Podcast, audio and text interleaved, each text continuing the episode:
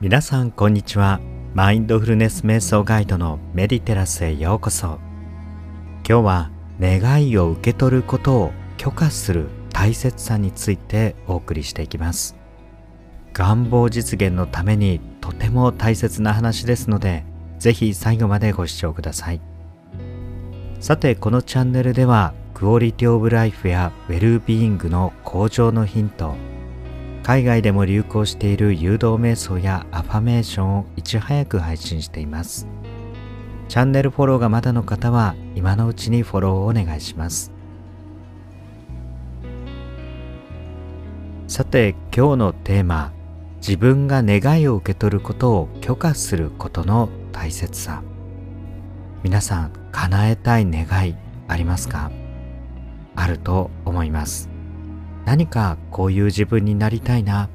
こういうものを引き寄せていきたいな。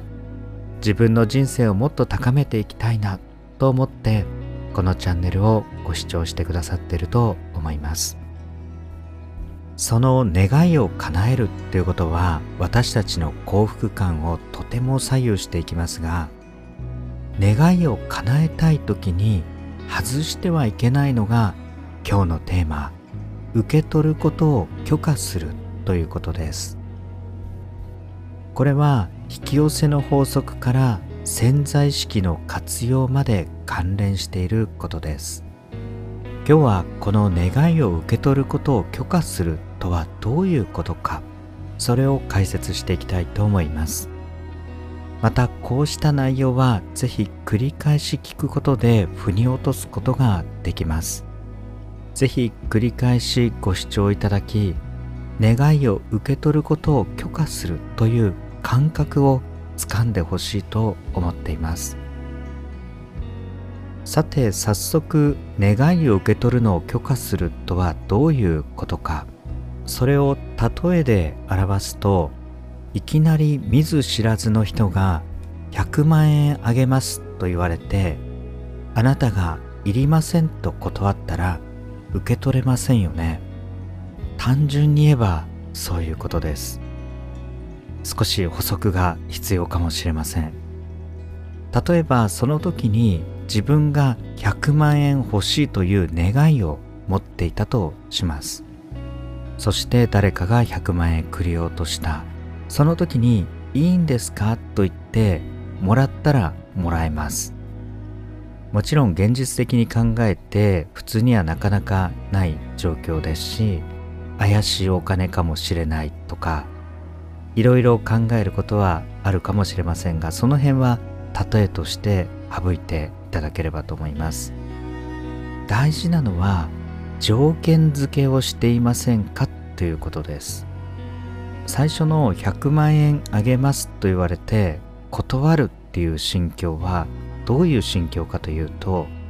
それが例えば自分が思っていた方向から来たものではなかったとか自分が思っていたプロセスと違っていた。私は欲しいと願っていました。けれども自分がこれこれをして何をして欲しいと思っていたのですと。なのでこれは違うので受け取れませんと。そんな願いをしたんではありませんと断ってしまう。そういう状態あると思うんです。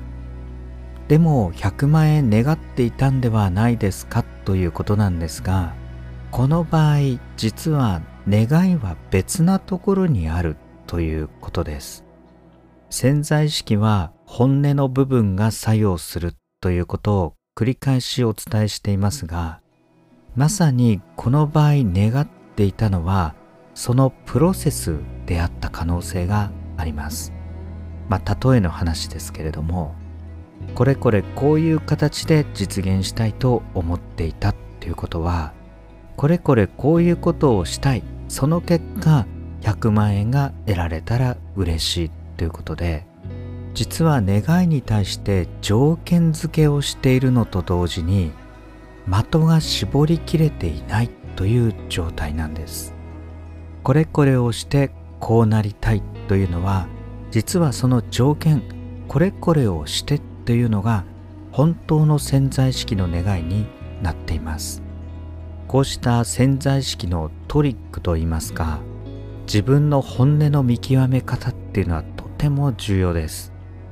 ですが決してこの条件付けが悪いわけではありません。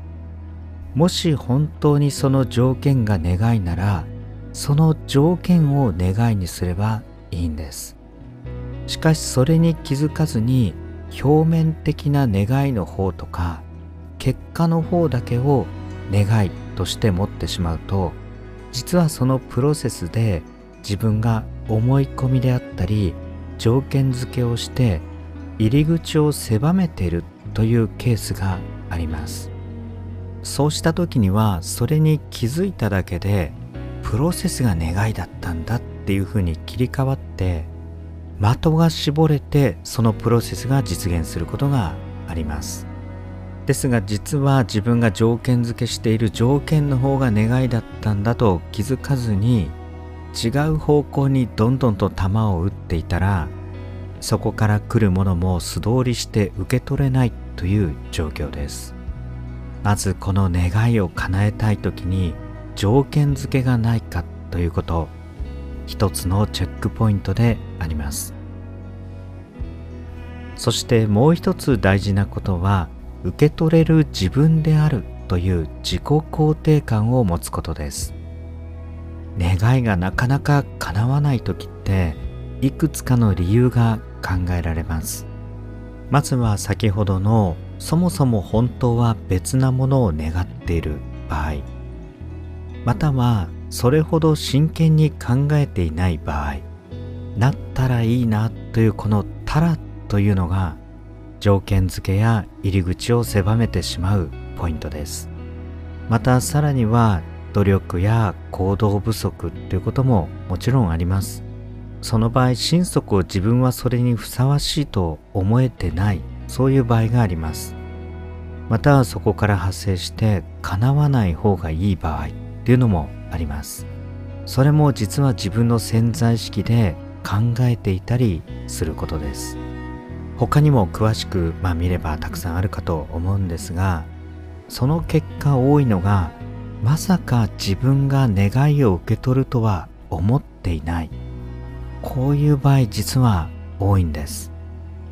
例えば自分が何か願いを叶えるためにそのステージに上がれるように自分が変わって願いを受け取っている自分。これをスーッと受けられているかというとなかなか難しい。その時に大切なのが自己肯定感です。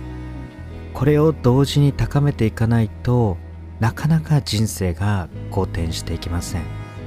いろんな出来事に対する自分の感じ方っていうのが変わっていかないんですね。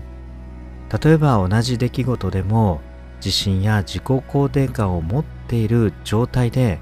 見ることとまた全くそれがない時で見ると捉え方は全然変わってきます。その意味で世界って変わるんです。なので大切なのがまず願ってそして自分を信じて受け取るというプロセスです。このプロセスが大事です。まず願わないものはなかなか与えられません。降ってきたっていうのもあるかもしれませんがそういう場合もどこかで期待していたっていうこともあります。次にその願いを叶えられる自分を信じることです。自分はそうなれるんだとかなってもいいんだとかだんだんに願いを受け取る許可の方向に持っていくんです。そして受け取るということ。この受け取るところも非常に重要で先ほどお話したようにそうした願いの波長に自分が合っていないと来ても素通りしてしまうこともありますしなのでいつも受け取る準備をすることが大事です。まあエアー受け取りみたいな感じで全然いいんですけれども受け取ったかのような錯覚にだんだん陥ることがあります。あれ自分はこれ持ってたんじゃないかなとかあれ自分はこうなってる気がするとかだんだん願いと一体になっている錯覚が起きてきます。これが受け取る準備ということです。その時にその受け取る状態が出てきたら自然に受け取れます。当たり前なのでスーッと自分の中に入ってくる感じです。そのような錯覚に変わってくると現実が変わって目の前に現れることが数多くあります。やはり願いを叶えたいっていう時に完璧に自分が描いたような形で描いたようなタイミングで描いたような方向から来るのは実は珍しいことです。そうしたこともあると思いますがいろんな方の引き寄せの体験談とか自分自身が体験したことも踏まえて考えてみると変化球できたりいろんなステップを踏んできたりしています。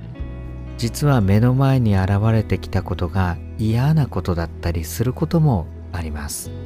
その時に嫌々な気持ちになってしまうとその先にあるものこれを受け取れないでワンチャンス逃したっていうことになることもあります。なのでその願いが来る予兆サインを見逃さずに